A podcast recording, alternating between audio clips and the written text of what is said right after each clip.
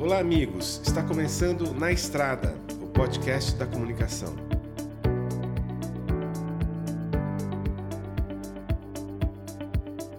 Eu sou o jornalista Elvio Faleiros. Estou ao lado aqui de duas colegas, de duas jornalistas da Estrada Comunicação, a Renata Tomoyosi. Oi, Elvio. Oi, ouvintes. Bem-vindo ao Na Estrada. E a Tamires Camargo. Oi, pessoal. Bom ouvir vocês. E a gente vai cuidar nessa primeira edição e também nas próximas, é, olhar um, pro, um pouco para a questão da comunicação empresarial. De que forma a comunicação pode funcionar e como ela deve funcionar para entidades empresariais, organizações civis. E é, nós vamos discutir aspectos aqui que envolvem a comunicação de uma empresa, é, vários aspectos da, da comunicação, seja qual for a área de atuação e seja qual for o porte da empresa também.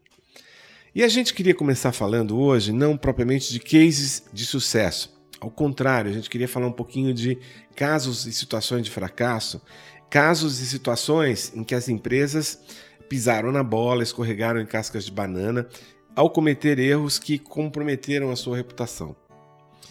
O fato, né, como a gente observa e a gente vai comentar alguns casos aqui, é que diante de qualquer descuido da empresa ou de alguém que a represente, diante de qualquer bola fora de um fornecedor ou de um parceiro, o público sente, reage, compartilha, dissemina para o universo a pisada na bola.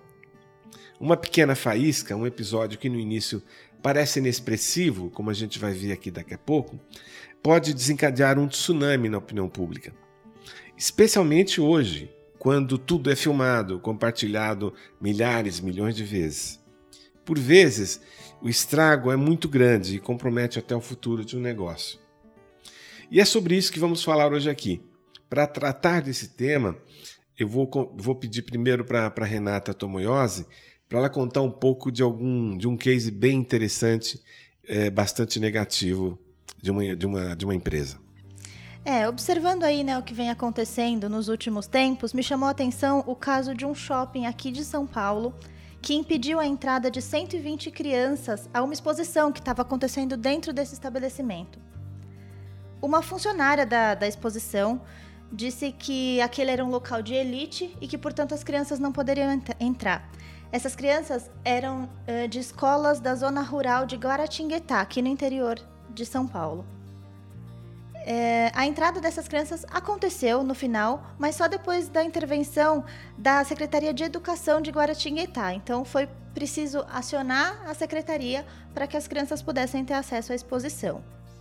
A ONG que, que representa, que, que organizou a exposição, disse que, que aquela postura não condiz com, com os princípios da empresa, com os valores dessa ONG Uh, e viabilizou um novo passeio para aquelas crianças num outro momento. Mas o estrago estava feito, né? Com certeza. Aquelas crianças não tinham entrado, tinham tentado, não conseguiram. Uhum. E, e o shopping, por sua vez, se posicionou dizendo que solicitou uma, uma posição da ONG. Mas a questão é que aquilo aconteceu dentro da casa dele. Né? Embora a coordenação e a, e a organização do evento fosse da ONG, foi a imagem do shopping Com a prejudicada. Com certeza, porque o shopping é, é, a instituição mais importante naquele contexto, é a dona da casa, né? Então, é, não adianta terceirizar a responsabilidade. A responsabilidade é, é, é sua. E, e, eu acho que nesse sentido é importante compreender que a relação com fornecedores, com empresas que estejam trabalhando sob o seu guarda-chuva, que isso precisa ficar bem estabelecido através de contratos, inclusive, né?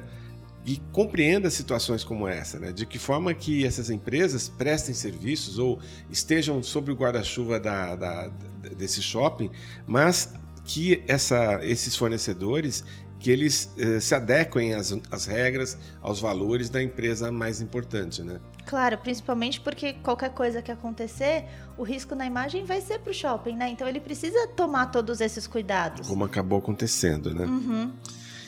Tamires, tudo bem? Tudo bem, tudo e, ótimo. E aí, mais uma tragédia acontecendo? O que, que você pode contar pra gente? Essa foi icônica. Deu o que falar. Uhum. É, no fim do ano passado, um cachorro foi espancado por um, ser, um segurança terceirizado é, de uma loja dessas, de uma dessas grandes redes de hipermercados. Isso aconteceu em Osasco, em São Paulo.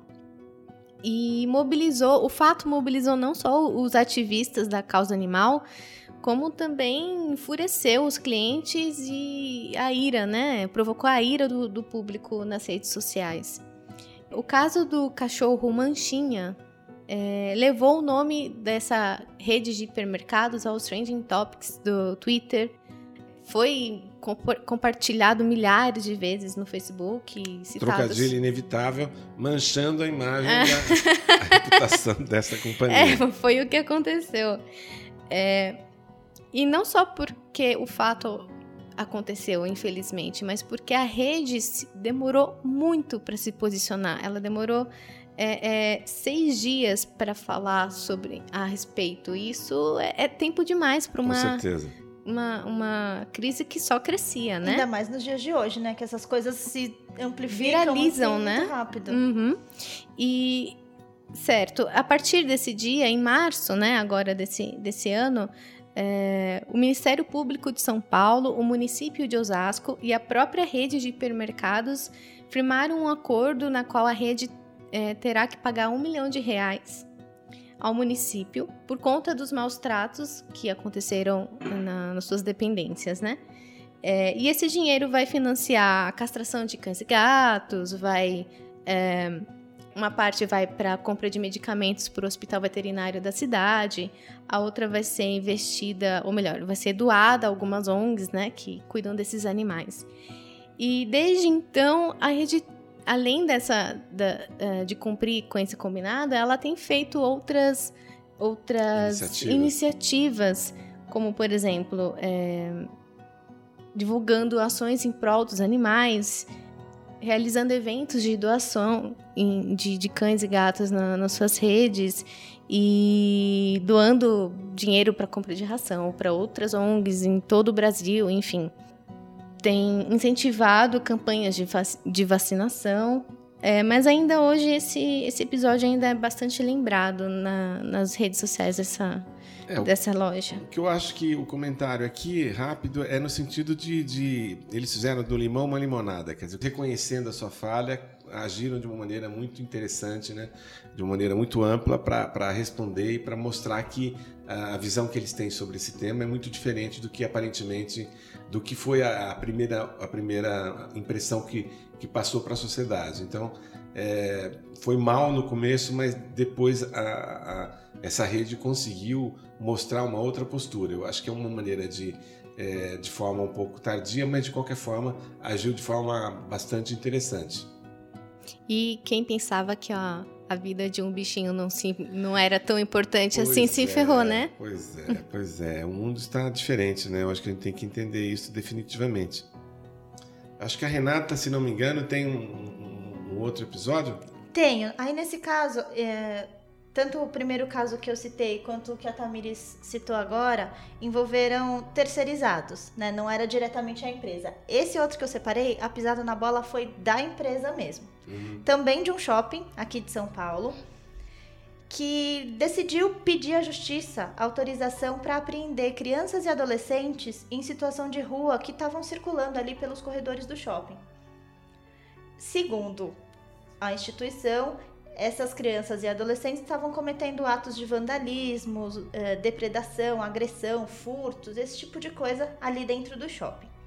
E aí a solução encontrada pelo shopping foi pedir à justiça que essas crianças e adolescentes fossem encaminhados ao conselho tutelar ou entregues à polícia militar. A justiça negou esse pedido, disse que não, não havia embasamento legal para que isso fosse feito mas isso é, vazou, né? As pessoas ficaram sabendo que desse pedido do shopping. E aí teve protestos ali na frente, teve uma, uma manifestação muito grande por parte da, da população por conta do, do pedido, né? Da, da, uhum. da, solução que o shopping tentou dar para essa questão. É, eu acho que, que, que ali a gente observa assim, muitos erros, né? Porque é tratar a questão social, é, a questão social de uma forma é, judicial, né? Quer dizer, judi judicializar a questão social. Isso é uma coisa antiga no Brasil, um, uma, uma, uma característica muito negativa, né? Então revela um pouco esse viés, tá certo? E também, certamente, não houve uma, uma conversa entre a área jurídica e a área de marketing e de comunicação dessa mesma instituição. Eu me lembro que quando esse shopping foi se instalar numa região nobre de São Paulo, é, houve uma reação enorme da população local é, que resistia à presença do shopping ali, porque julgava que fosse causar problemas no trânsito, etc. e tal. No entanto, o shopping, com muita sensibilidade, soube fazer diversas ações de, é, de, de, relacionamento, de facilitar o transporte local, de modo que o shopping foi gradualmente, amplamente aceito por, aquele, por aquela região. Então, mostrando que o shopping revelou ter percepção, ter sensibilidade para compreender como é importante lidar com, com a população de uma forma sensível, delicada, né? de forma a compreender o que se passa. É, então são dois, duas situações diferentes. É provável que o lado direito não tenha falado com o lado esquerdo dentro certamente, da própria companhia. Certamente. E não é o primeiro, o primeiro relato desse tipo de de comportamento daquele shopping. Existem outros em anos anteriores de uhum. é, desse tipo de, de comportamento discriminatório. É, bom, isso já não, não deve ter mais espaço no Brasil e no mundo, né? É, quem tem mais, mais um caso, eu acho que é a Tamires. É, sim. É, um, um caso também bastante triste, que também envolveu segurança terceirizado de uma rede super, de hipermercados. É, isso aconteceu no Rio de Janeiro, na Barra da Tijuca, e um, um rapaz ele foi estrangulado pelo segurança daquele, daquela loja dessa rede e ele morreu momentos depois. É, esse ato, o, o, o acontecido, o, o jovem sendo golpeado pelo segurança foi é, foi gravado e foi esse vídeo foi parar não só nas redes sociais, mas também na imprensa, na TV, jornal no jornal, jornal nacional. Foi realmente chocante, muito triste, né? É, o, o, posicionamento da rede de, de, de supermercados, ao contrário do, do caso anterior, ela veio uh, dias depois, poucos dias depois. A nota de esclarecimento ela foi publicada nos perfis do, do, do Facebook do Instagram, também foi divulgado pela imprensa.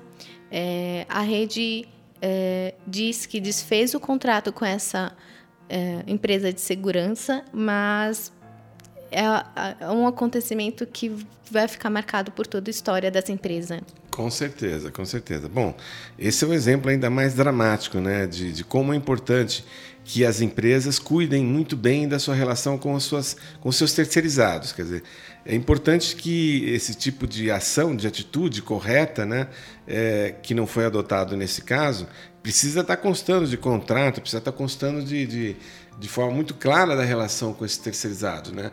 Essas pessoas que trabalham para essas grandes empresas, elas precisam compreender quais são os valores que, que essa empresa leva em conta, que essa empresa valoriza.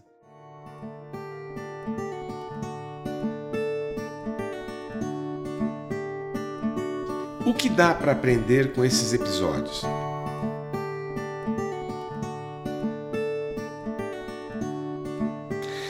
Bom, vamos por partes.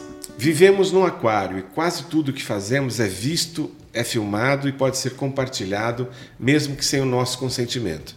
Não dá para terceirizar a nossa responsabilidade.